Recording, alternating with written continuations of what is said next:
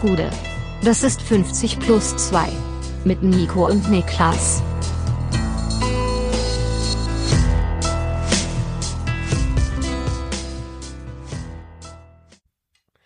»50 plus 2 Bundesliga-Rückblick des 30. Spieltag. Mein Name ist Nico Heimer und wenn ihr das hier hört, dann hört ihr unseren zweiten Versuch. Wir hatten gerade einen noch nie dagewesenen technischen also die Kurzfassung ist, mein relativ neues äh, Mobil ne, Endgerät, mein Laptop, ist einfach abgeschmiert nach einer Stunde Aufnahme. Wir hatten noch zwei Spiele übrig. Es ist jetzt 21.43 Uhr. Das Ding sollte eigentlich in 10 Minuten live sein.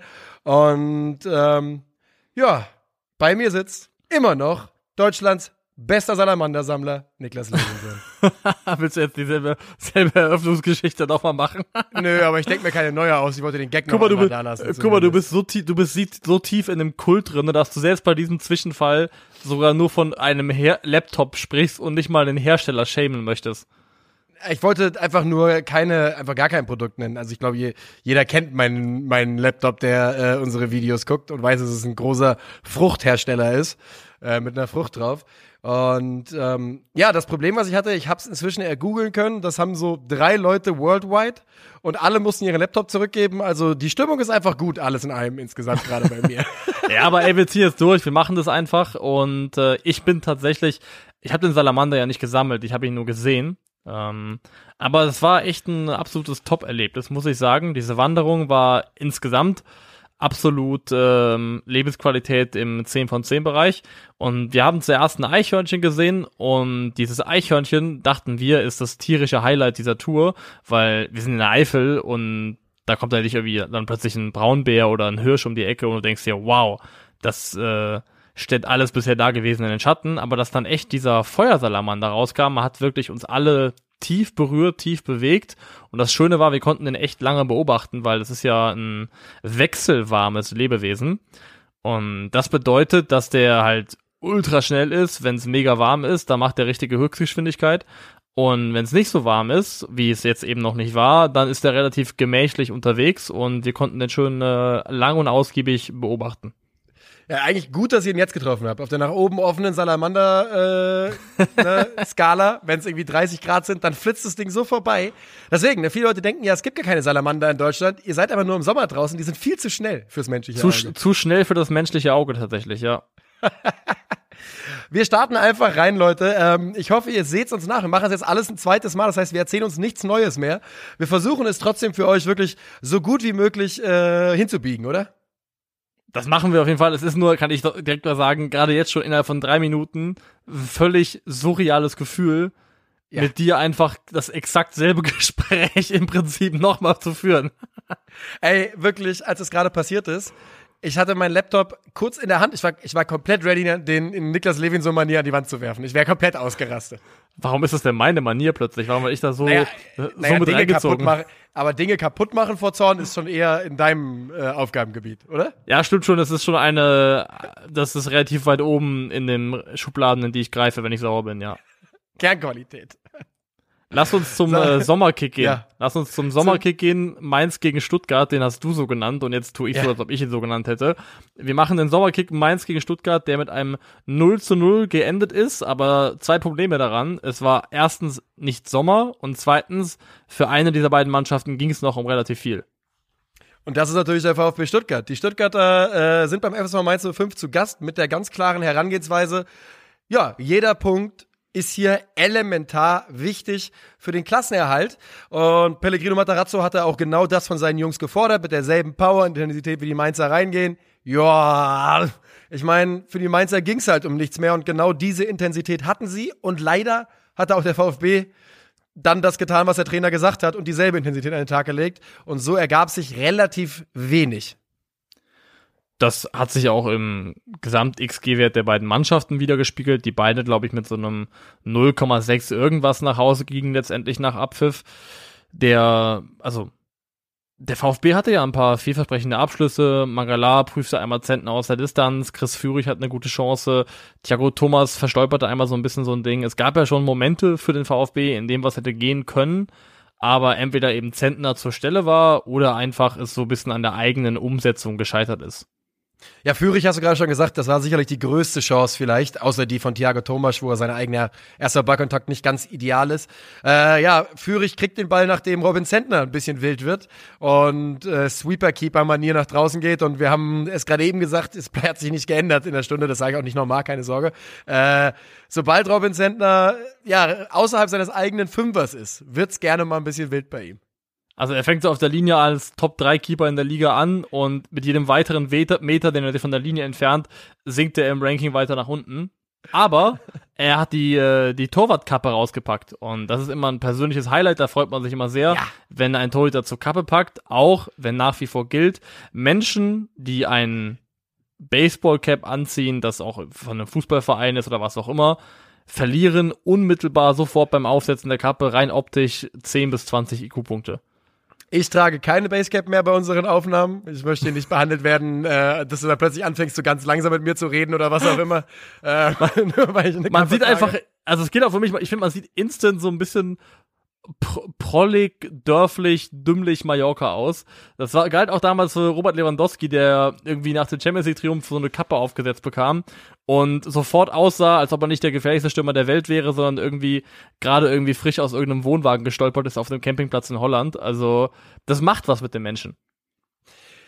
Die Mainzer lassen die Saison austrudeln, das ist auch ernster vollkommen in Ordnung. Ähm, was ein bisschen überrascht ist, dass der VfB nicht zwingender wurde in diesem Spiel. Das kann man den Mainzern zugute halten, aber irgendwo hängt es auch bei den Stuttgartern so ein bisschen. Die kommen halt mit dieser Offensive überhaupt nicht auf die Straße in dieser Saison. Ja, irgendwo hängt es und es hängt, glaube ich, meistens an der Schlampigkeit im Abschluss oder letzten Zuspiel, an der eigenen Entscheidungsfindung, denn es gibt eine Statistik, die auch nicht so unerheblich ist, in der der VfB eigentlich wirklich klasse ist. Der VfB ist die Mannschaft mit den drittmeisten abgeschlossenen Dribblings in der Bundesliga und in den Top 4, die Mannschaften, die auf 1, 2 und 4 sind, die sind in der Bundesliga-Tabelle auch auf 1, 3 und 4, also erster, dritter und vierter. Also absolute Top-Teams und dann eben der VfB, der da im Abstiegskampf rumkrampft. Man muss dazu sagen, irgendwann kommen dann auch Gladbach und Wolfsburg, die auch höher dastehen, als zum Beispiel ihr Tabellenplatz ist. Aber ich finde es schon auffällig, dass der VfB da im Top-4-Segment ist, mit eigentlich nur absoluten Top-Teams, aber selber so schlecht dasteht. Und glaube, das hängt damit zusammen, dass dem VfB in dieser Saison auch durch Verletzungen und derlei Dinge vor allem bedingt einfach ein klarer Goalgetter fehlt, der so ein bisschen diese Sachen auch ummünzt in Zählbares. Denn keine Mannschaft hat einen, in Anführungszeichen, so schlechten Topscorer wie der VfB mit nur vier Toren. Sowohl Kalajdzic als auch Mavropanos müssten da bei vier Treffern stehen.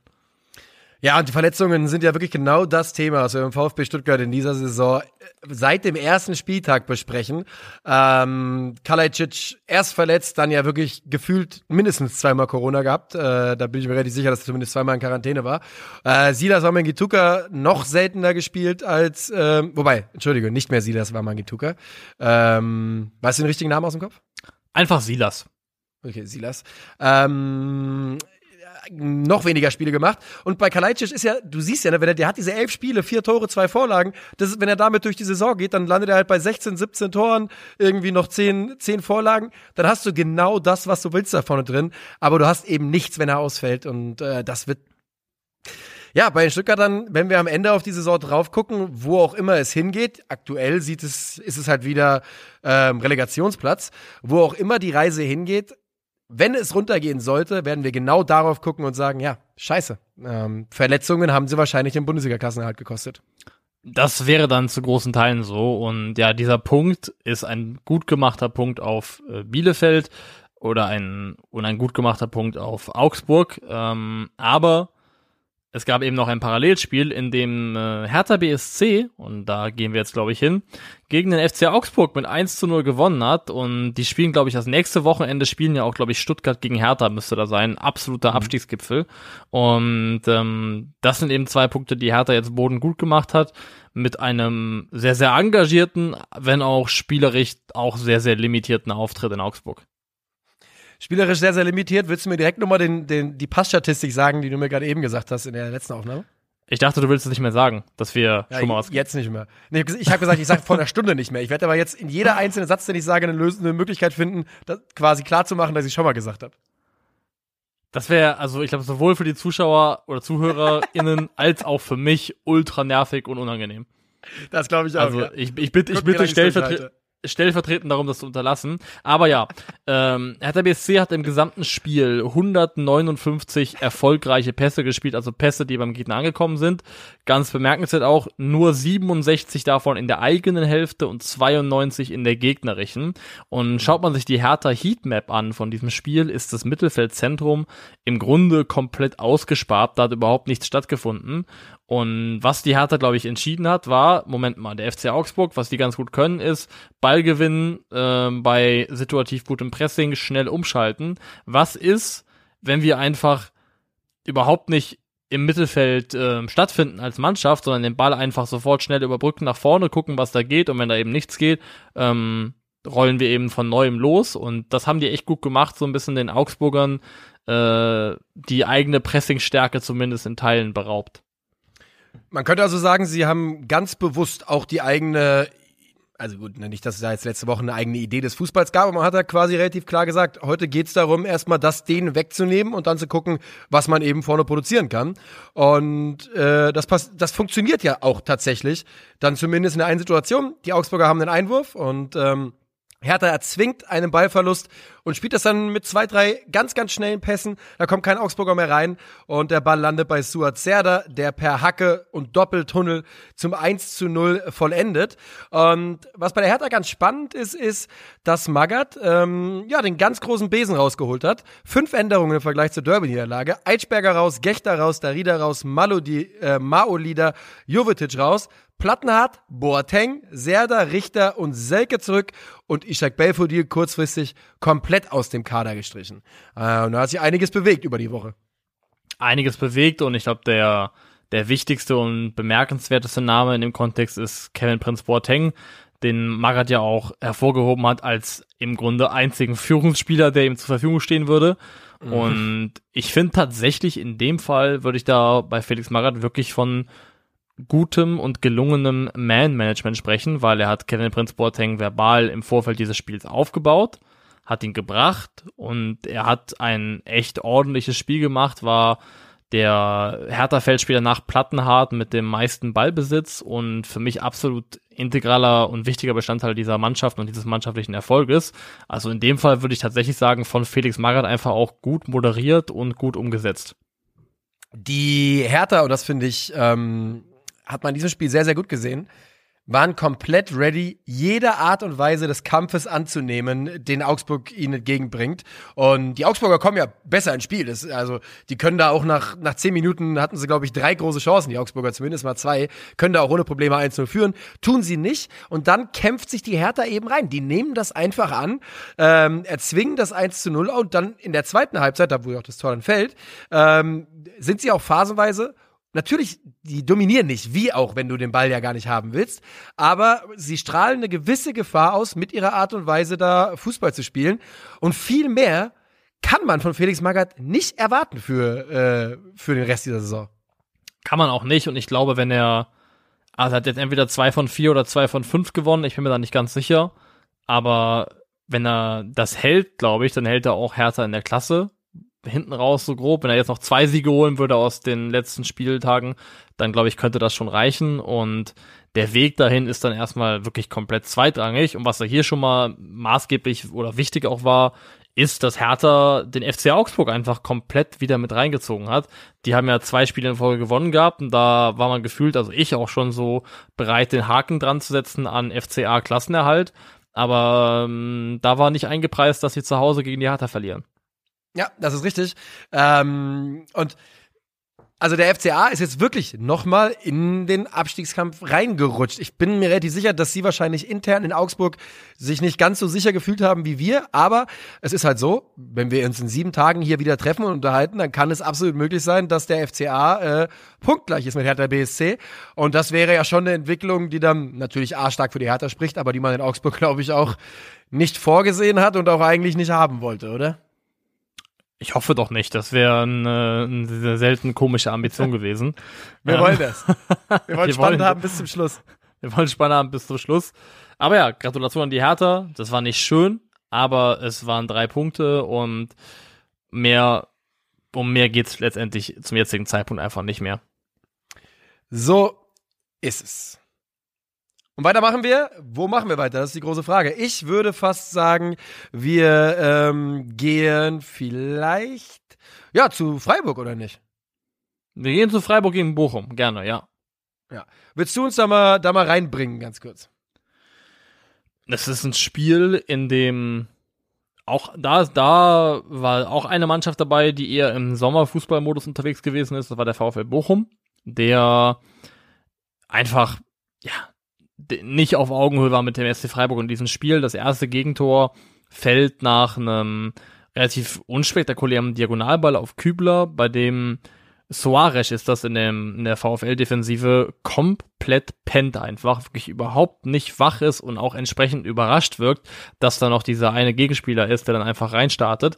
Und ähm, damit war es eigentlich schon passiert, das erste Gegentor. Und dann fallen eben auch noch Gegentore Nummer zwei und Gegentore Nummer drei durch einen Doppelpack von Roland Soloy.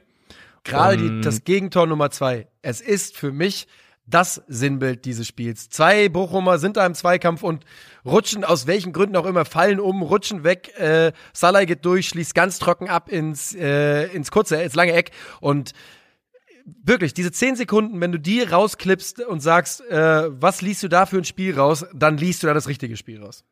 Ja, das, das stimmt tatsächlich und ähm, zu den drei Toren von Freiburg kann man noch sagen, spannenderweise, also der gesammelte XG-Wert war natürlich höher als die Zahl, die ich jetzt nennen werde, aber die drei Abschlüsse, die zu den drei Toren geführt hatten, hatten einen ge gesammelten XG-Wert von 0,37. Also aus 0,37 erwarteten Toren haben sie einfach drei Tore gemacht. Und ich fand vor allem das erste Tor und das zweite Tor waren einfach spektakuläre und auch schwierige Abschlüsse. Der zweite, den so ins lange Eck zu setzen, war einfach dezidiert wirklich ein schwieriger Abschluss. Ja, 100 Prozent. Das machen die, Augs äh, die Freiburger schon die ganze Saison, ne? Das sind die größten Überperformer zwischen, ich sag mal, äh, ja, XG-Tabelle, das habe ich zumindest unter der letzten Woche mal gelesen. Da waren sie irgendwie 11., 12. bei Expected Goals, aber sind eben komplett im europäischen Rennen äh, drin. Und ähm, das zeigt natürlich A, dass solche Statistiken ähm, immer noch nur Statistiken sind und die müssen mit Leben befüllt werden, äh, so dumm das klingt und das kann immer anders aussehen. Zeigt aber eben auch, dass die Freiburger eine unglaubliche Abschlussqualität im Kader haben, dass sie einfach gut darin sind, mit ihren Chancen umzugehen. Und wenn man das über eine ganze Saison macht, und wir sind am 30. Spieltag angekommen, das meiste Glück hat sich zu diesem Zeitpunkt so ein bisschen ne, ausge, ausball, wie sagt man? Ausbalanciert. Ausba ausbalanciert, ja. Also der, der Spielraum für Anomalie ist deutlich kleiner geworden, das stimmt schon. Und ähm, ansonsten bleibt von diesem Spiel gar nicht mehr so wahnsinnig viel hängen. Ich glaube, der VfL Bochum auch in dem Wissen, wir rutschen da unten nicht mehr so wirklich rein, auch wenn das rechnerisch noch nicht ganz offiziell ist, wird da auch, glaube ich, ist da so ein kleiner Spannungsabfall vielleicht zu beobachten. Zwei Dinge, die in dem Spiel noch interessant waren, war einmal die rote Karte für Staphylidis, wo wir ja. kurz mal uns gegenseitig checken, sind wir uns einig, das war rot? 100 Prozent. Okay, ja, oder? easy. Ja. ja, bin ich auch bei dir. Und dann infolgedessen für mich eines der absoluten, jetzt schon Kandidat für eines der besten Zitate der gesamten Saison ähm, von Thomas Reis, der VfL-Trainer, der auch selbst die rote Karte gesehen hat, weil der Schiedsrichter dachte, ähm, mit einem Scheibenwischer, also einem Vogel, was auch immer, in wäre er gemeint gewesen. Und Thomas Reis hat daraufhin im Nach dem Spiel klargestellt, ich habe definitiv niemanden beleidigt, höchstens meinen Spieler. Ja, okay. Ich meine, ja, bringt mich wirklich immer zu der Frage, ob das, ob man für die Beleidigung seiner eigenen Spieler Karten sehen kann. Und meiner Meinung nach müsste es diese Regel geben. Du kannst ja, du kannst ja deinen Spieler auch nicht boxen, ohne dass der Schiri, äh, also weißt du, kannst ja nicht zu deinem Teamkollegen einfach komplett äh, Knockout geben und dann sagen, ja, ist ja Teamkollege, dafür machen, was ich will. Genau, es gibt im Fußball gibt es Friendly Fire. Du kannst äh, für Schaden Schaden, den du deinen Mitspielern zufügst, der hat Konsequenzen realweltliche. Das ist vollkommen korrekt. Und an der Stelle sei sehr empfohlen, eines meiner Lieblingsfußballvideos des letzten, letzten Jahres, glaube ich. Ein Spiel in der norwegischen äh, ersten Liga, wo Torwart und Verteidiger derselben Mannschaft sich streiten und der Verteidiger so ein bisschen ruppig gegen den Torwart irgendwie ihm einen Stoß gibt, was auch immer, und der Torwart einfach eine astreine Schwalbe raushalten, sich fallen lässt und rollt. Und das Ende vom Lied war, dass sein eigener Mitspieler vom Platz gestellt worden ist. Also wirklich äh, Peak, maximale Dummheit. Wenn ihr das sehen wollt, Link in der Videobeschreibung. Mit Link meine ich, mit, äh, meine ich YouTube und mit Videobeschreibung einfach selbst suchen. Denn wir haben den Link einfach gerade nicht parat. Ich wollte gerade sagen, das machen wir auf gar keinen Fall. Also. Ja, eben, eben. Das heißt, wenn wir es wirklich mit allerbestem Gewissen jetzt sagen würden, wir machen das gleich. In einer halben Stunde, wenn wir hier, oder was, dreiviertel Stunde, wenn wir durch sind, haben wir es vergessen. Das ist einfach so. Machen wir uns nichts vor. Deswegen gerne selber suchen. Äh, ihr habt es ja jetzt relativ genau beschrieben bekommen von Niklas, um was es da geht. Die, was ich noch sagen wollte zum VfL Bochum, ich will es nur einmal gesagt haben. Es ist ein bisschen früh, um komplett abschlaffen zu lassen. Ich weiß, sie sind wahrscheinlich nur noch ein, zwei, drei Punkte vom Klassenerhalt entfernt, aber das war mir ein bisschen sehr wenig dafür. Das will ich nur einmal gesagt haben. Glaube ich auch und ich, sie werden auch gut beraten, das nicht zu tun, weil egal wie gut deine Saison war, wenn du im Worst Case irgendwie die letzten von den letzten fünf Spielen vier verlierst, dann bist du zwar glücklich mit dem Klassenerhalt, aber es feiert sich trotzdem, glaube ich, nicht ganz so leicht und ganz so schön, wie wenn du es noch einigermaßen anständig zu Ende gebracht hättest. Das glaube ich wohl auch. Da sind wir dann auch schon für mich zumindest angekommen beim letzten Spiel aus dieser Samstag 15.30 Uhr Konferenz. Außer du willst noch was sagen zu Bochum? Mm, -mm. Dann sind wir angekommen beim BVB gegen den VfL aus Wolfsburg, der zweite VfL. Ähm, wobei es gibt mehr als zwei, denn aus, auch Borussia Mönchengladbach ist ja ein VfL bekanntlich. Und das gewinnen die Dortmunder 6 zu 1. Ich würde einfach mal in den Raum stellen, zwei Tore zu hoch und äh, ja, Freak-Accident, was da passiert ist bei Wolfsburg. Wolfsburg war trotzdem grottenschlecht. Das muss man, glaube ich, festhalten. Und sie, also sie nicht trotzdem, sie waren grottenschlecht, sonst verlierst du nicht 6-1. Aber was eben jetzt erschwerend hinzukam, war, dass auch jemand grottenschlecht war, der das sonst oft nicht ist, auch wenn es der Rest seiner Mannschaft ist, vor allem seiner Vorderleute, nämlich Kuhn Castells, der wirklich einen absolut gebrauchten Tag erwischt hat und bei mindestens zwei Gegentoren echt unglücklich aussieht. Das ist ähm, nicht das 1 zu 0, das macht der 17-jährige Tom Rote, der mhm. da deb debütiert in der Bundesliga und sofort auch trifft. Um, der ist auf dem Papier linker Außenverteidiger, bringt aber einfach mal über 1,90 mit, also wirklich ähm, wilde Maße für die Position.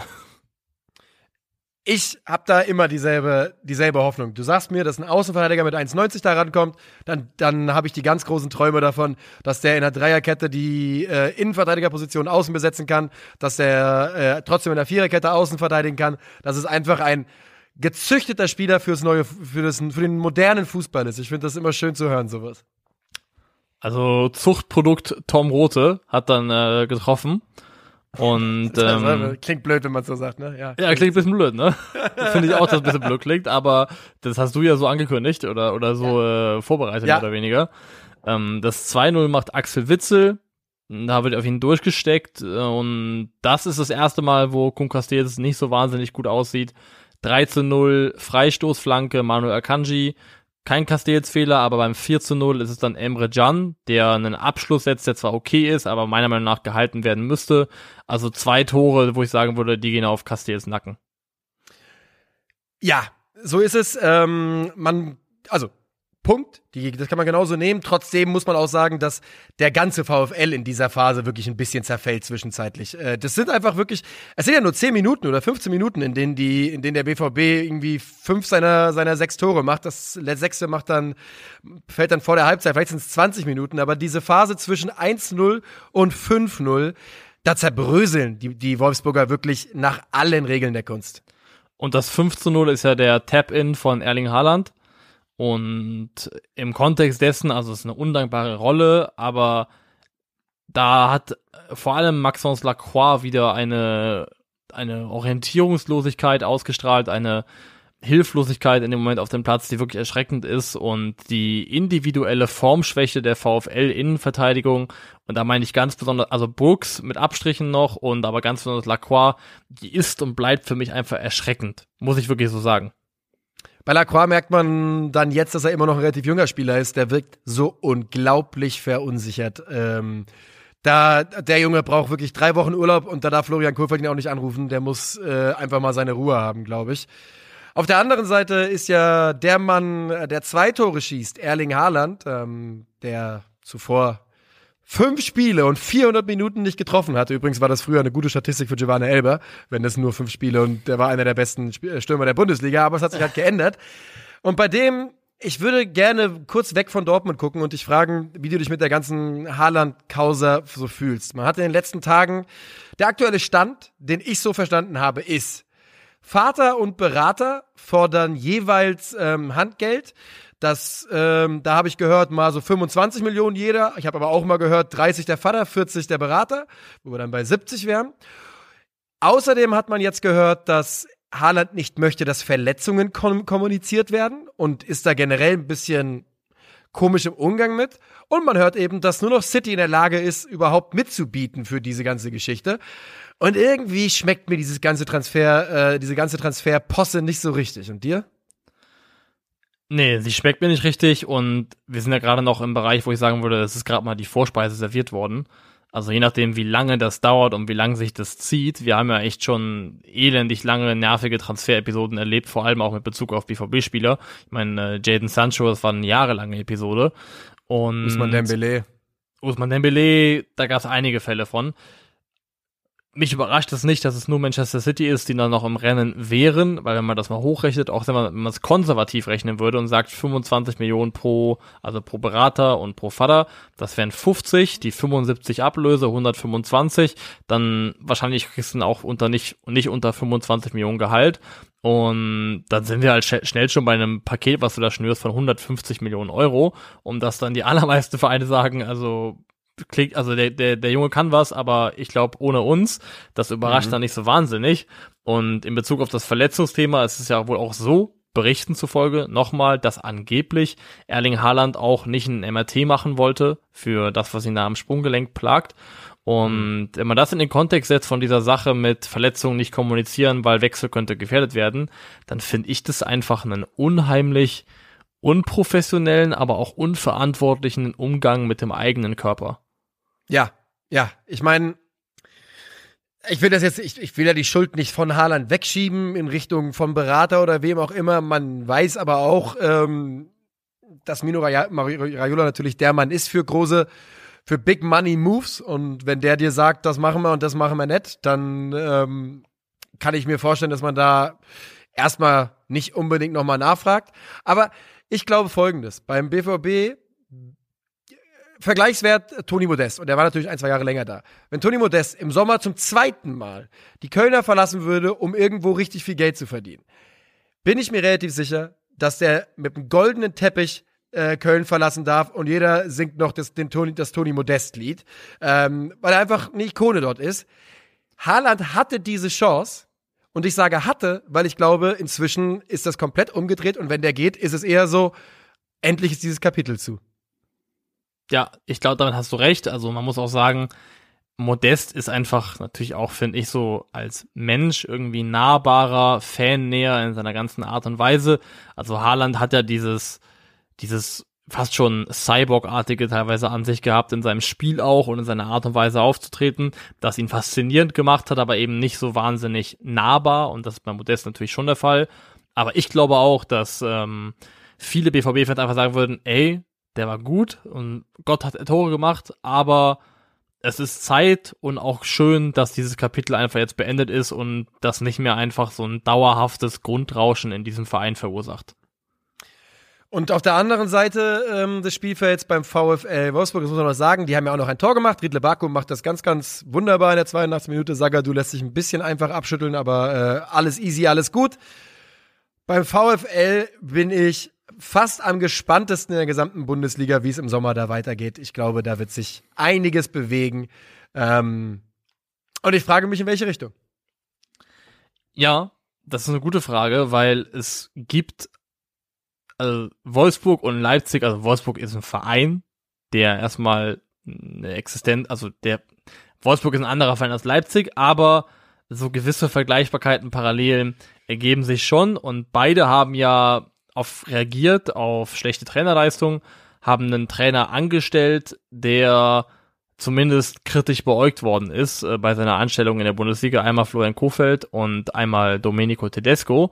Und während letzterer mittlerweile so dermaßen überzeugt hat, dass für mich außer Frage steht, dass er nächstes Jahr Trainer ist, muss man einfach konstatieren, ja, der Wolfsburg wird unter Florian Kofeld nicht absteigen, aber die Gesamttrainerleistung von ihm ist jetzt keine, wo man sagen würde, klar, der hat sich aufgedrängt, um mir weiterzuarbeiten. Ja, das glaube ich auch. Und dieses, da jetzt auch wieder sechs Tore zu kassieren, das ist ein Gesamtbild, wenn man auf diese Saison schaut. Und wie gesagt, er hat sie nicht angefangen, aber er hat halt nach sieben Spieltagen auch übernommen. Also, ne, ist jetzt auch nicht so, dass er da immer noch in der Findungsphase wäre. Ich glaube, da wird man sich in einer ruhigen Minute zusammensetzen müssen und sagen, wie machen wir jetzt weiter? Und ich würde sagen, wenn du nichts mehr zu dem Spiel hast, dann ähm, machen wir an dieser Stelle eine kurze Aufnahmestopp, sichern unser Material, damit uns das Ganze nicht mehr passiert und sind gleich wieder für euch da. Alles gut funktioniert, da sind wir auch schon wieder. Und weiter geht es mit dem letzten Spiel vom Samstag, dem sogenannten Topspiel. Und es war nichts anderes als das Rhein-Derby. Und das haben die Kölner aber mal dermaßen verdient und früh unter, äh, ich kann heute gar nicht mehr reden, unter, ja, sie haben es gewonnen, ne? So sagt man, glaube ich. Man sagt, glaube ich, sie haben gewonnen. Im, äh, Im Volksmund sagt man, sie haben gewonnen mit 3 ja. zu 1 und das auch wirklich vollkommen verdient, denn Junge, Junge, Junge ist Borussia Mönchengladbach eine schlechte Fußballmannschaft, wenn es an, also wenn es drauf ankommt vor allem auch, weil die haben jetzt zwei Derbys gegen Köln gespielt, haben beide verloren, gehen da raus mit einem Gesamttorverhältnis von 2 zu 7 aus eigener Sicht. Ähm, die Gladbacher Defensiv, äh, die Defensivstruktur ist mit die schlechteste, die ich persönlich dieses Jahr in der Bundesliga gesehen habe. Und das ist auch ja. zahlentechnisch unterfütterbar. Denn nur Fürth, Hertha, Bielefeld und Augsburg haben einen schlechteren Expected Goals Against Wert. Also mehr erwartete Gegentore als Borussia Mönchengladbach. Und das ist nichts anderes als eine absolute Horrorbilanz. Katastrophe. Das ist eine Katastrophe. Und so wie wir gerade gesagt haben, bei Bochum-Freiburg gibt es ein Spiel, gibt es zehn Sekunden, die das Spiel zusammenfassen. Das dritte Tor von Köln. Dieser lange Ball darüber, wo Ginter den Ball an, an der Mittellinie einen Freistoß haben will. Was Gladbach, was, da muss kein einziger Gladbacher sein. Die könnten komplett im gegnerischen 16er sein. Das wäre genau so eine effektive Restverteidigung wie das, was sie da machen. Es ist der Wahnsinn. Es ist ein, letztendlich ein 50-50 Zufallsball, der ausreicht, um die komplette Gladbacher Hintermannschaft auf einen Schlag auszuhebeln. Auf einen Schlag. Das ist absolut dilettantisch beim ersten Gegentor, dass die Kölner auch tatsächlich schön spielen. Das ist erst Hector, der mit einem schönen Ball äh, Ut findet, aber er findet ihn auch da wieder, weil Gladbachs Abwehrkette und eine Linie halten, das beißt sich dieses Jahr mehr oder weniger komplett, aber er findet auf jeden Fall Ut und der ba er findet dann keins, meine ich, oder? Ähm, ja, keins bereitet das, das 1-0, Entschuldige, ich habe gerade äh, geguckt. Wir, re wir reden über das, ein, über das 1 zu 0. Ja, müsste doch keins genau, sein. Hector, Uth, Keins und dann Toni setzt die Brille auf. Genau, Toni setzt die Brille auf und auch bei Modest im, ist zu keinem Zeitpunkt hat der Abwehrspieler auch nur Kontakt zu Modest, ist überhaupt nicht richtig in der Nähe und die Zuteilung ist da mal wieder absolut desolat. Also ich muss wirklich sagen, mich schockiert echt, wie schlecht Gladbach als Mannschaft gegen den Ball organisiert ist. Also auch beim 2-0 gibt's eine schöne Situation. Da kann man Florian Keins mal zugucken, was der so macht in den 10, 15 Sekunden vor dem Tor. Da gibt's so einen kleinen Moment, wo irgendjemand im Gladbacher Mittelfeld mal ganz erstaunt merkt, ach guck mal hier, da ist auch noch einer links unterwegs. Ähm, weil der kann wirklich, der bewegt sich da wie er will. Der ist komplett frei. Der wird einmal kurz im Mittelfeld aufgenommen für drei Sekunden, aber als sich dann Gegner in Richtung Tor der Gladbacher bewegt, sagt auch der, der, der, der, der Gladbach-Spieler dann, ja gut, das ist auch nicht meine Aufgabe. Ähm, es ist Wahnsinn, was da bei Gladbach und da ist auch mehr, da ist noch mehr kaputt, als man so auf den ersten Blick sehen kann. Die, die letzten Wochen haben so ein bisschen den Eindruck vermittelt, man findet sich und sowas und dann wieder so ein Spiel. Und das war ja wirklich eine Frechheit, dieses Spiel. Es war eine Frechheit, es sind ja auch einfach Leute relativ früh gegangen. Am Ende macht ja Brelembolo sogar noch den 3 zu 1 Anschlusstreffer, der mal kurz die Illusion von einer Aufholjagd, möglichen Aufholjagd aufkommen lässt, aber da sind Leute schon aus dem Stadion raus. Kann man auch vielleicht grundsätzlich kritisieren, ob das angebracht ist, ob man das machen sollte. Ähm, aber ich, ich glaube einfach, dass zwischen Mannschaft und Fans und bei Mannschaft meine ich vor allem auch bedingt durch den Trainer, dass da so eine desillusionierte Gleichgültigkeit Einzug gehalten hat bei vielen Leuten im Anhang, die einfach müde sind von dieser Scheißsaison, einfach keinen Bock mehr haben und das ist einer, glaube ich, der, das ist ein ganz gefährlicher Zustand, der da gerade sich so ähm, offenbart. Gladbach ist dieses Simpsons-Meme mit hier, stop it, it's already dead. ähm, wo, wo dann mit dem Stab noch so weiter drauf rumgest und, und Köln ist da Bart Simpson in dem Augenblick. Denn du sagst es, das ist eine blutleere, tote Mannschaft, die Gladbacher. Also, ne, ihr wisst, was ich meine, aber wenn man einfach Gladbach in den letzten Jahren verfolgt hat und dann diese Saison sich anguckt und die Frage, unabhängig von siebeneinhalb Millionen Euro, unabhängig von all dem, Adi Hütter, was jetzt hier in den letzten Wochen besprochen worden ist, muss man sich ganz, ganz nüchtern fragen, wird der Schaden nicht größer, wenn Gladbach nicht noch so eine Saison spielt? Die Antwort ist ganz klar. Wenn sie noch so eine Saison spielen, ist der Schaden viel größer als die siebeneinhalb Millionen Euro, die man einmal für Hütter ja. bezahlt hat. Die Frage ist eben nur, ist man sich in Gladbach einig, dass es mit Hütter nicht weitergehen kann? Oder signalisiert die Mannschaft vielleicht, dass es der richtige Mann ist? Man weiß es ja einfach nicht. Also man kann sich auf jeden Fall nicht von dieser Summe in Geiselhaft nehmen lassen. Das geht nicht. Irgendwann musst du dich davon lösen können, von diesem bezahlten Betrag, auch wenn er dann weg sein sollte im Worst Case. Zum Thema Mannschaft, also Manu Kone gibt nach dem Spiel ein Interview, in dem er relativ offen sagt, dass er das Gefühl hatte, dass Köln taktisch auch besser eingestellt gewesen ist in diesem Spiel als die eigene Mannschaft. Und ohne direkt zu sagen, der Trainer hat missgebaut, kann man eigentlich ähm, kaum, kaum deutlicher eben trotzdem genau das sagen, dass es ja. irgendwie auch dem Trainer auch zurückfällt. Und das kann ich auch irgendwo verstehen. Also die Kölner haben mit relativ simplen Mitteln wirklich die Gladbacher da ins Schwimmen gebracht. Also Kölns Innenverteidigung, ähm, Hübers und Kilian müsste das gewesen sein, waren unheimlich weit auseinander, standen unheimlich breit. Also die Kölner haben das Spiel generell unheimlich breit gemacht im eigenen Aufbau und damit die Wege weit gemacht für die Gladbacher vorderste Linie im Pressing. Viele, also die waren einfach unheimlich viele Meter, die gemacht werden mussten und dementsprechend auch keinen richtigen Zugriff bekommen. Und in dem Moment, wo die Kölner dann die erste Linie überspielt hatten, war eigentlich sofort schon Land unter. Weil alles, was dann dahinter kommt bei Gladbach, das ist einfach nur noch ein Kuddelmuddel. Es ist so, es ist so ärgerlich aus Gladbachs Sicht. Denn das ist einfach ein Kader, das ist ein Kader, der besser ist als der Kölner Kader. Ganz nüchtern betrachtet, die Saison ausgeblendet, mit dem, was wir über die Bundesliga, über die Spieler in den Kadern wissen, hat Gladbach den besseren Kader als der erste FC Köln. Und in diesem Spiel hat man halt wieder gesehen, was, was so eine Saison, was, was ein Trainer bedeutet, was Momentum bedeutet. Denn der Eindruck, dass, dass Köln dass Gladbach einen besseren Kader hatte, der bestand nicht für eine Sekunde. Köln war griffiger, bissiger, hatte die intelligenteren, cleveren Spieler, auch mit Jonas Hector, der da wieder ein gutes Spiel gemacht hat, tolle Situationen eingeleitet hat. Und Gladbach wirkt wirklich einfach wie ein Trümmerhaufen. Und ich verstehe die Fans übrigens, die da so ein bisschen resignieren. Ist scheiße, aber ich wüsste, ich weiß nicht, was ich machen würde am 30. Spieltag nach der Saison. Nee, ich wüsste es auch nicht. Deswegen, ich kann es irgendwo auch tatsächlich verstehen. Mein letzter Beitrag noch auch wenn ich mich dagegen wehre, gegen die komplette Abkultung und Verkultung von Steffen Baumgart, dieses eine Bild, was entstanden ist in dem Spiel, wo er steht und dann da im Hintergrund verschwommen dann nochmal die Mannschaft und die Fans, das ist ein göttlicher Anblick gewesen. Das ist so ein schönes Bild. Bild.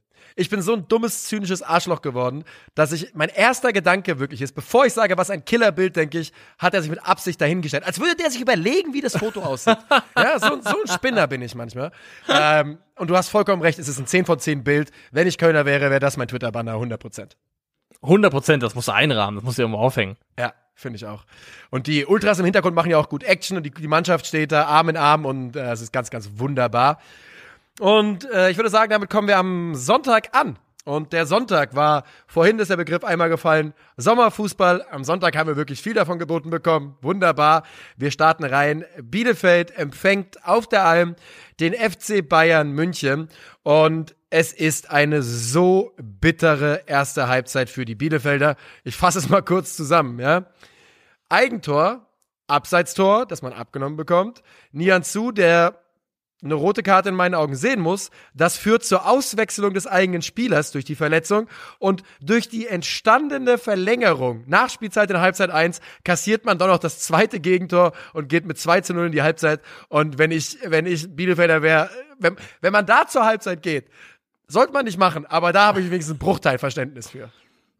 Ja, ich habe äh, Arminia also der Schwesterverein von Fortuna Bumsmich ist Arminia Scheiße am Fuß. Ja. Weil was diese Mannschaft, was dieser Club gerade im Kollektiv an, an Sachen gegen sich laufen hat, ist unglaublich, äh, entbehrt fast jeglicher Beschreibung.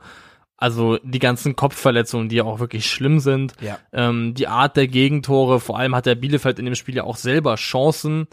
Das Okugawa-Ding ist ja einfach nur ein Müh, hauchzartes Abseits. Das ist ja einfach Ja. irgendwo auch dann kein Unvermögen, sondern einfach ein Stück weit Pech, dass er eben dann diesen kleinen halbe Fußbreite im Abseits steht.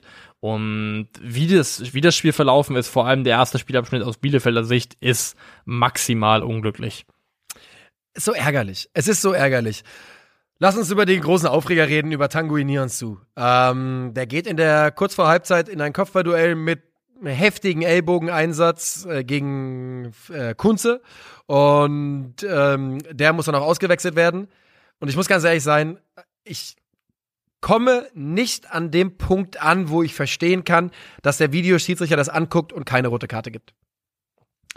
Wenn die beiden Jungs nebeneinander stehen und hochsteigen aus dem Stand und dabei der Ellbogen auskeilt, dann ist es noch, finde ich, erträglich, weil du gar nicht so ein Momentum und so eine Wucht aufbauen kannst. Aber Nyansu läuft ja auf ihn zu und springt in ihn rein mit einem ausgefahrenen Unterarm. Also er kommt damit richtig viel Dynamik in diese Aktion. Und da ist der Unterarm nichts anderes als, also eine Waffe ist jetzt ein großes Wort, aber halt ultra gefährlich, den da so zu haben. Und für mich ist das so, gro so grob fahrlässig und auch so brutal, dass ich echt der Meinung bin, den musste vom Platz stellen. Da führt kein Weg dran, Weg dran vorbei. Ja, er ähm, kommt auch nicht mehr raus aus der Halbzeit. Ähm, Jürgen Nagelsmann sagt danach, es war eine Erziehungsmaßnahme, das ist eine rote Karte. Ähm, ich habe da halt so ein bisschen du kannst dich halt super hinstellen nach dem Spiel als gegnerischer Trainer und sagen, guck mal hier, ich habe den sogar ausgewechselt. Wir haben übrigens trotzdem mit elf zu Ende gespielt, gewonnen haben wir auch und hast so ein bisschen am Ende noch die moralische Hoheit sogar noch auf deine Seite gezerrt. Hat da meine Probleme mit, aber ich weiß nicht, ob es dafür einen Grund gab. Kann sein, dass das Medien, einfach medienstrategisch klug kommuniziert ist. Kann aber auch sein, dass es einfach wirklich so gesehen hat. Ich finde, man muss schon zulassen, die Möglichkeit, dass auch ein Julian Nagelsmann diese Szene gesehen hat und gedacht hat, Alter, das hier ist einfach rot. Und klar, wenn du, wenn du das, wenn du das Nützliche mit dem Guten verbinden kannst, dann machst du es natürlich auch oder mit dem Angenehmen insofern, dass du halt natürlich ihn rausnimmst, um auch sicher zu gehen, dass du zu Ende spielst mit elf Mann, aber er kann trotzdem es auch tatsächlich so empfunden haben, dass er sagt, ey, das war einfach rot. Ähm, was mich eher gestört hat, war, und vielleicht habe ich es übersehen, aber ich glaube nicht, ähm, in der gesamten Dauer der Behandlung des Spielers, und die war schon relativ lange, geht Nyansu, so wie ich das wahrnehme, nur am Ende einmal ganz kurz hin, klopft so einmal alibimäßig kurz nach unten ab und ist dann wieder weg.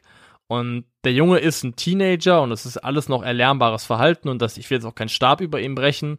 Ich sage nur, wenn ich jemanden so offensichtlich schwer verletze, wünsche ich mir ein bisschen mehr Anteilnahme und Anwesenheit während der Behandlung und zeigen, ey, das geht mir auch gerade selber nahe, dass das passiert ist. Ich bin jemand, der im wirklich, du sagst es, der ist ein Teenager und das ist ganz, ganz wichtig hier. Denn in diesem Alter bin ich jemand gewesen, dem genau sowas hätte passieren können. 100 Prozent. Ähm, viel zu harter Einsatz und dann quasi noch in der Luft oder beim Impact merken, ach du Scheiße, jetzt habe ich aber Mist gebaut.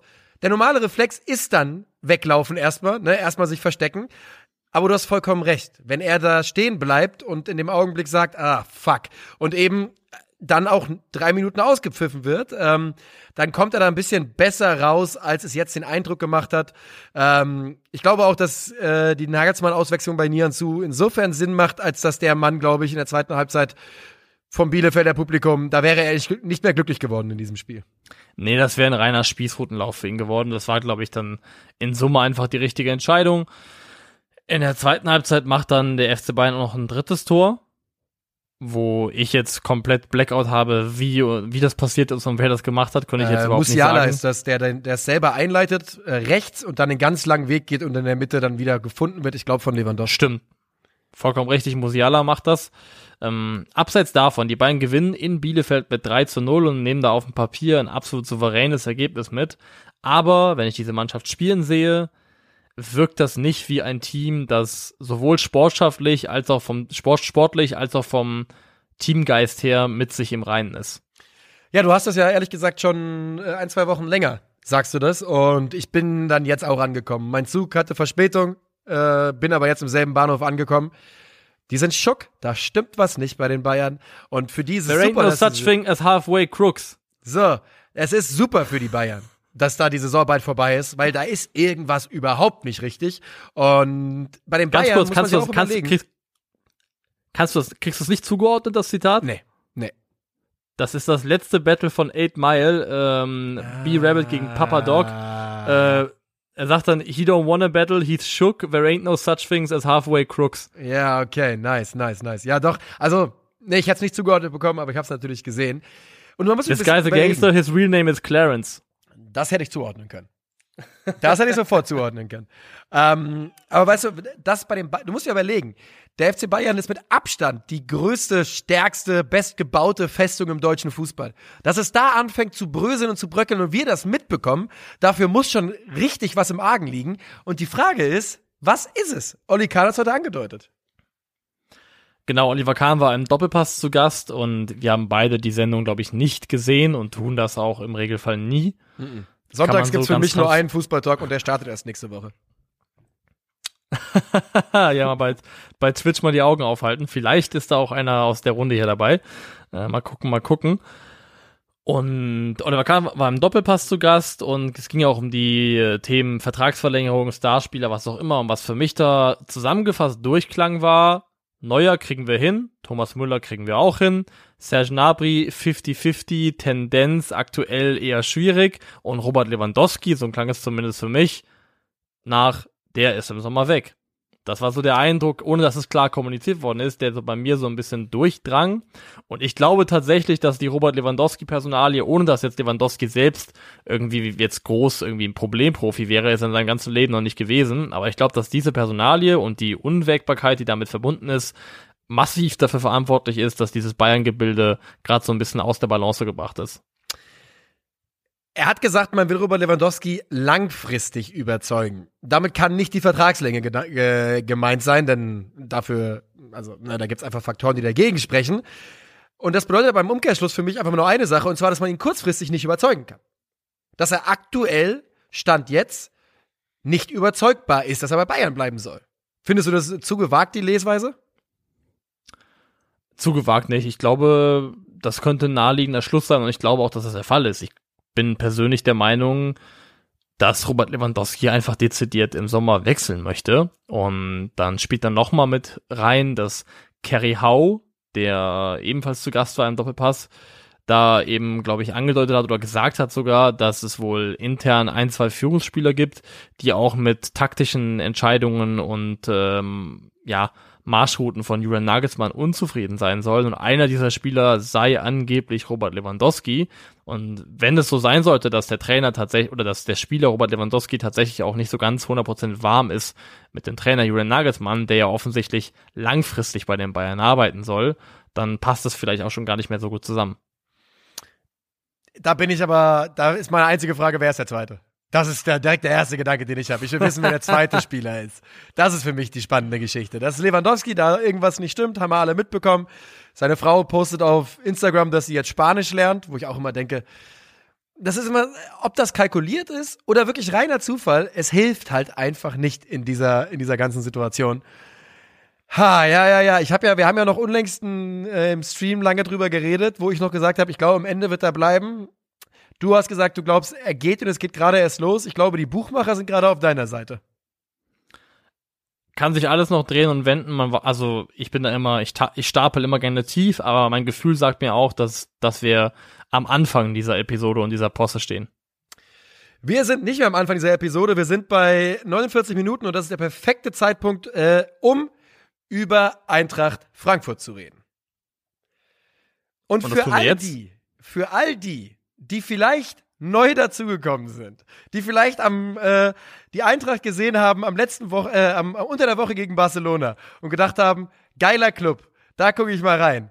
Dem will ich sagen, herzlich willkommen bei Eintracht Frankfurt. Das ist die laudische Diva und genau das ist das Paket, was ihr bekommt. Donnerstag so, Sonntag so, absolute Katastrophe dieses Spiel. Absolute Katastrophe. Ja, Vollkatastrophe vom Anfang bis Ende, aber ich finde, ich würde dich gerne mal fragen und jetzt gibt uns diese Aufnahme eigentlich eine neue Chance, weil wir haben es gar nicht angesprochen.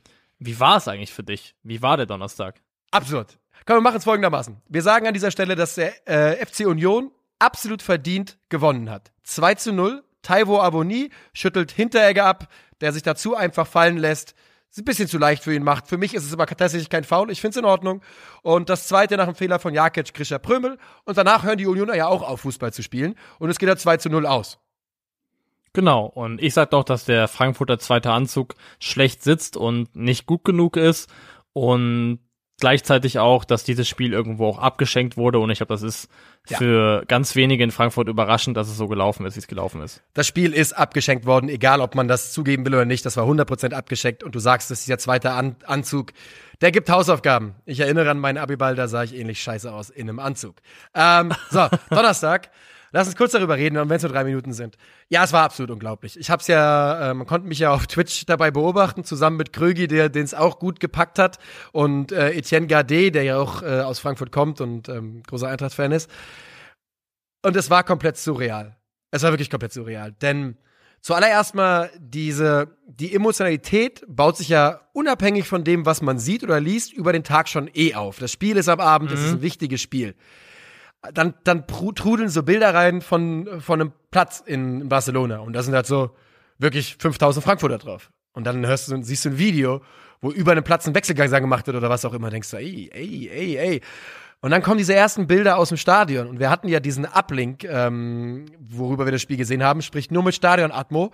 Und äh, das alles weiß. Und als die Eintracht, als Kevin Trapp rauskommt, dann so lange lief der Stream nämlich schon vorher, sind, hörst du nur Eintracht, Eintracht, Eintracht und da baut sich sowas auf und du, es war komplett surreal, dieses Stadion so zu erleben. Und ich meine, man hat ja scheinbar auch Barcelona damit gebrochen. Hast ja mitbekommen, was die jetzt machen wollen mit Tickets, oder?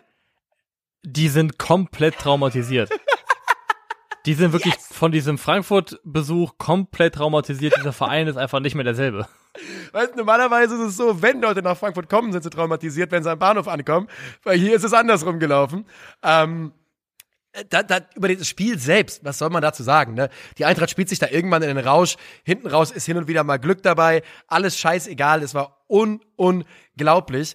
Aber ähm, diese, diese, diese Kraft, diese, ja, einfach diese Kraft, mit der das Gesamtpaket Eintracht Frankfurt am Donnerstagabend im Bernabeu und in der Fußballwelt aufgeschlagen ist, macht mich un, un, unendlich stolz. Unendlich stolz und finde ich eine der schönsten Sachen, die ich, die ich im Fußball so erlebt habe. Ja, das ist, muss ich einfach so sagen. Und ich werde es mir wahrscheinlich den Rest meines Lebens vorhalten, dass ich nicht da war. Aber nichtsdestotrotz einer der allerbesten Fußballabende, die ich jemals erlebt habe. Das freut mich. Das freut mich wirklich, dass es so war. Sehr, sehr schön zu hören. Und ähm, ich feiere die kleinen Dinge im Leben, zum Beispiel Derby-Siege gegen Saarbrücken, 3 zu 1 in ja! Unterzahl, ist auch cool. Oh, ähm. ey. Und die Szenen, die Szenen von den, von den Lautern-Fans vorher in der Stadt. Mhm. Abriss, Abriss. Das ist äh, mehr, mehr als dritte Liga definitiv. Das ist ein Bundesliga-Verein, äh, mal 100 Prozent zumindest, was die Fans betrifft. Lass uns noch äh, ganz kurz zwei Sätze zur Union verlieren, weil es ist ja nicht ganz fair, wenn wir die jetzt hinten raus so vergessen. Es ist das erste Mal, dass sie ohne Max Kruse jetzt äh, in dieser Saison drei Spiele in Folge gewinnen. Und nachdem wir so das Gefühl hatten, na ja, die Unioner lassen ein bisschen abreißen, sind sie wieder dick im Geschäft, äh, wie Vega sagen würde, ich bin Hip-Hop und Rap.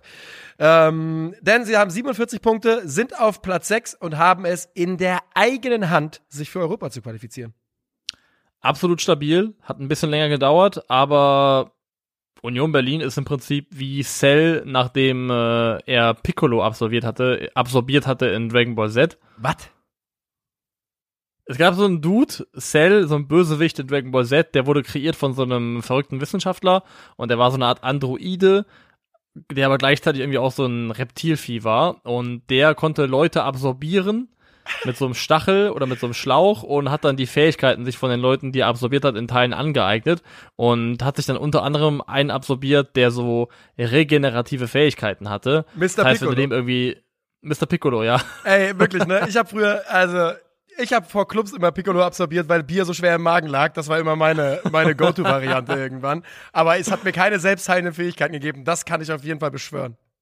Also du konntest keine Arme, Arme nachwachsen lassen, die dir irgendwie mit einer Energiekugel abgeschossen wurden. Nein, aber ich konnte dafür mir selber immer äh, übertrieben gut wehtun. Auf eine Flasche treten und dann Bänderdehnung haben mit beiden Füßen, solche Sachen auch nicht so schlecht, nicht ganz so, äh, nicht ganz so hilfreich in der Alltagspraxis, glaube ich. Aber so ist Union im Grunde auch, denn egal, was du ihnen wegnimmst, was für ein Körperteil du ihnen ausreißt, ähm, es wächst einfach wieder nach. Bei Max Kruse hat es ein bisschen länger gedauert und so ganz gleichwertig ersetzen können sie es vielleicht auch nicht, aber diese Mannschaft, wo ich mir echt nicht sicher war, ob das nicht einfach einen längerfristigen, dauerhaften Leistungsabfall bedeuten würde, hat sich echt, stand jetzt, komplett stabilisiert. Das muss man sagen und dass es bei Max Kruse länger gedauert hat, bis das Körperteil nachgewachsen ist. Klar, ist natürlich auch ein schweres Körperteil. Das ist, äh, das dauert ein bisschen. Und geh einfach drüber weg, sag nichts dazu. Ähm, ich, ich würde Union Frankfurt damit dicht machen. Verdienter Sieg für ja? Union und es war kein, es war genau so zu erwarten. Ich tippe natürlich immer auf die Eintracht, aber wenn du zu mir gesagt hättest, Freitagabend so, Nico, sag mal ganz ehrlich, was erwartest du? Hätte ich dir dieses Spiel beschrieben. Genau so. Und ich weiß nicht, ob du dich noch erinnern kannst, aber es gab mal in grauer Vorzeit, als wir den Bundesliga-Rückblick noch als Video gemacht haben, in seiner ersten Saison, glaube ich sogar, mhm. da gab es etwas, das irgendwie den, den Cleansmann der Woche, glaube ich. Ja, ja. Das waren weißt Spiele, das waren Spiele, die, ähm, das hieß der Cleansy der Woche und das waren Spiele, die, warum auch immer, weil Cleansmann da im Set stand als Pappaufsteller, das waren 0 zu 0 die so scheiße waren, dass sie, dass wir gesagt haben, wir wollen nicht darüber reden. Und das hat keine, ist nicht mehr etwas, was wir machen im Regelfall. Und es soll auch keine Regel mehr werden, aber aufgrund der besonderen Umstände, die uns gerade umgeben ja. und der Tatsache, dass es Motherfucking Spielvereinigung Fürth gegen TSG Hoffenheim sonntags um 17.30 war und ich ganz ehrlich bin, es gab keine Konferenz und ich habe einfach Frankfurt geschaut. Same. Ähm, würde ich hier einfach für einen Ausnahme-Cleansy plädieren und sagen, fuck ja. it, wir machen es einfach zu. Ey, ganz im Ernst, Lalpengu, tut uns leid. Äh, unser, der ja zu Hoffenheim auf jeden Fall irgendwelche ähm, Bande pflegt. Aber ja, ich kann auch nichts dazu sagen. Ich habe das Spiel nicht gesehen. Ich hatte kurz überlegt, ob ich dir schreiben soll. Ich hoffe, du guckst äh, TSG führt. Und während ich es geschrieben habe, ich gedacht, nee, der arme Mann, Alter, muss der jetzt, soll der sich jetzt das angucken oder was?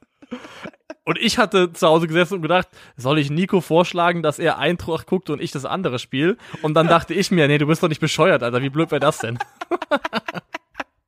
ja, aber gut, ey. Ähm, so, wir lassen es liegen und gehen direkt zum letzten Spiel.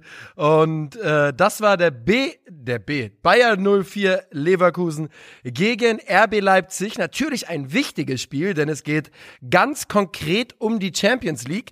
Und die Leipziger machen genau das, was sie still und heimlich unter Tedesco schon seit Wochen und Monaten machen. Sie overperformen ein klein wenig. Sie gewinnen 1 zu 0 durch Dominik Soboschlei. Und ja, sie absorbieren Bayern 04 Leverkusen und schieben sich auf Platz 3 in der Tabelle. Und das ist krass. Overperformance hin oder her, dass Leipzig nicht nur die Champions League holt, auf Platz 4 irgendwie reinreitet, sondern tatsächlich Leverkusen Stand jetzt noch abkassiert hat, ist wirklich krass. Das ja. äh, hätte ich denen einfach, muss ich so ehrlich sagen, nicht gegeben. Weil auch wir waren uns doch einig, äh, du ja auch eh, weil du ja auch äh, durchaus Verfechter von, wir waren uns einfach einig, dass Jesse Marsch funktionieren würde. Dann hat er nicht funktioniert. Dann lag es durchaus auch am Trainer, aber wir haben auch darüber geredet, dass der Kader nicht gut zusammengestellt ist, dass da Dinge nicht passen, hier, da, tralala. Ja, Pustekuchen, ähm, wieder ein Beweis. Wir haben gerade eben es beim anderen Trainer schon mal gesagt, dass hier, dass eben, ja, es kann sich alles ändern, wenn der Skipper sich ändert kann es. Man muss hier sagen, dass die erste Halbzeit wirklich langweilig war. Es war eine, die haben sich auch in ihrem spielerischen Ansatz sehr geähnelt, muss man dazu sagen. Mhm. Also bei Leverkusen war das, was so ein bisschen Fünferkettenmäßig aussah, oft in der Praxis einfach auch eine Viererkette. Bakker ist oft sehr, sehr weit hochgeschoben, hat dann mehr schon fast einen offensiven Flügelspieler gespielt, als, äh, als dann eben einen klassischen Schienenspieler mit Verteidigungsaufgaben. Die hat dann auch Hinkapier äh, oft übernommen. Aber in der ersten Halbzeit hast du ja auch, glaube ich, dann, als wir reinkamen ins, in den Call, direkt gesagt, hier Leipzig hat in der ersten Halbzeit einen astreinen XG gespielt von 0,0. Glatte 0. Also gar nichts. Und es war auch so, die haben nichts gemacht. Ja. Leipzig hat äh, sogar, sogar zwei, drei Mal hat Leverkusen das Tempo verschärft, mal schnell vertikal gespielt, einmal über Schick auf Diaby, einmal eine Flanke auf, äh, auf Schick selbst, der den Kopfball nicht ganz gesetzt kriegt. Und wo es, wo Tempo reinkam, wurde es für Leipzig auch eigentlich brenzlig. Und umso überraschter war ich davon, wie die zweite Halbzeit eigentlich gelaufen ist. Ja, die Leipziger sind in der zweiten Halbzeit schlicht und ergreifend die bessere Mannschaft. Ähm, und in der ersten Halbzeit war es Leverkusen, zumindest für mich. War es ganz deutlich Leverkusen. In der zweiten ja, Halbzeit ja. Ähm, sind die Leipziger Ja, sind sie besser. Also sind zumindest auf Augenhöhe und sie fangen eben an, sich ihre Chancen äh, zu erspielen, zu erarbeiten. Und der Abschluss von Dominik Soboslai da ähm, mit dem linken Außenriss aus vollem Lauf, da ist zwar Jonathan Tah, glaube ich, noch dran, ähm, der sich in den, in den Schuss wirft, aber macht er trotzdem auch sehr, sehr gut. Und ähm, ja, äh, die Leipziger sind wirklich so langsam aber sicher nicht mehr an ihren, sind einfach nicht an ihren XG-Werten messbar, weil über diese Mannschaft sagt das nichts aus, wie bei Freiburg. Ähnlich dazu ist es definitiv. Äh, Soboschlei ist für mich auch der wahrscheinlich beste Leipziger auf dem Platz. Nicht wundern, wenn er gleich aus äh, äh, pragmatischen Gründen nicht in der Hälfte Spieltags auftaucht, aber es sei hier nochmal erwähnt, dass er der umtriebigste auf jeden Fall ist, der ähm, hat sich auch mit Halstenberg oft abgewechselt, ist mal von der, vom Zentrum auf die Außenbahn rausgerutscht, hat in vielen verschiedenen Positionen aufgetaucht. Also wirklich derjenige, der bei Leipzig der, der große Offensivposten war, vor allem in Abwesenheit des Mannes. Und das würde ich gerne machen. Das werde ich, ist meine Aufgabe für ein anderes Mal, zu gucken, wie viele Spiele hat Christopher Nkunku verpasst überhaupt in dieser Saison und wie viel XG hat Leipzig ohne ihn akkumuliert oh. und wie viel mit ihm. Ja. Weil es ist auch tatsächlich, also zumindest sehe ich das hier auch, dass ein Kunku derjenige ist, dem der Assist zugeschrieben wird. Ja, er, hat den, er hat er hat's eingeleitet, ja. Genau, hat's eingeleitet und kommt von der Bank und das kann Zufall sein, aber 0-0 XG in der ersten Halbzeit ohne Nkunku. Drei Punkte, drei Punkte nach Einwechslung mit Nkunku. Das bleibt stehen. Ah, so ist es. Ich habe nichts mehr zu dem Spiel, Niklas. Wenn du, hast du noch was? Du hast gerade noch angesetzt letzter Satz von mir dazu. Vielleicht mal abwarten, aber vielleicht guckt man irgendwann zurück und sagt, Christopher Nkunku war für Leipzig in diesem Jahr dasselbe, was Kevin De Bruyne damals in dem einen Jahr für Wolfsburg gewesen ist. Uh, also Moment, willst, prediktest du ja quasi schon in Leipzig Abfall in der nächsten Saison? Ist der, der schwingt nur leise mit, du musst ihn nicht aussprechen. Der ist aber hier einmal gecallt, leise. Das würde bedeuten, genau, äh, äh Leipzig verkauft Nkunku für teuer Geld und holt dann im Sommer Julian Draxler. Genau das wird passieren, ja. Und André Schöle. Der natürlich leider nicht mehr aktiv ist, der André. Den kriegen sie nicht mehr. So, ich habe nichts mehr zu sagen, außer ich, dass ich dich darum bitten würde, deine elfte Spieltags vorzustellen.